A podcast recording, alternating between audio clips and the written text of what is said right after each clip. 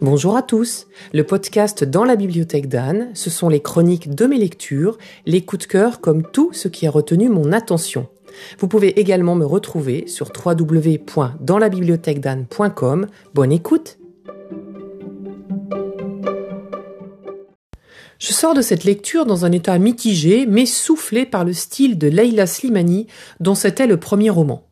L'écriture m'a paru fluide, maîtrisée, c'était agréable à lire et j'ai malgré tout aimé suivre l'histoire d'Adèle sur 220 pages. Plus aurait été trop. Adèle est une jeune femme, une parisienne, complètement accro au sexe, mais à un sexe sale, sans amour, sans intérêt particulier même pour elle, si ce n'est l'impression d'être remplie ou bien vidée. Elle est mariée avec Richard, un médecin qu'elle n'aime pas particulièrement.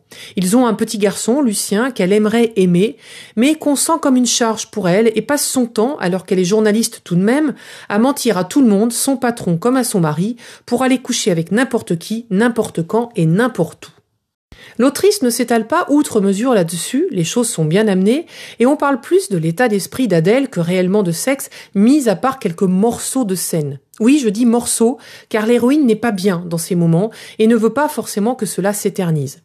Je pense que tout au long du roman, j'ai essayé de comprendre pourquoi Adèle avait cette maladie, car il semble que ce soit cela, et je n'ai pas trouvé d'explication, ce qui n'est pas forcément nécessaire dans un livre, mais qui me plaît à moi généralement. J'aime boucler la boucle. Il n'y a pas de chute particulière non plus, ou alors je suis passé à côté de l'histoire, ce qui est fort possible.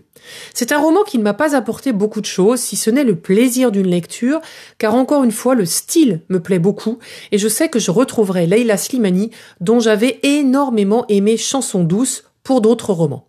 J'apprécie également de la voir dans la grande librairie, car je la trouve toujours super intéressante. J'avais trouvé ce roman dans une boîte à livres et je vais l'y remettre. Je vous souhaite une belle journée et à bientôt pour un prochain épisode.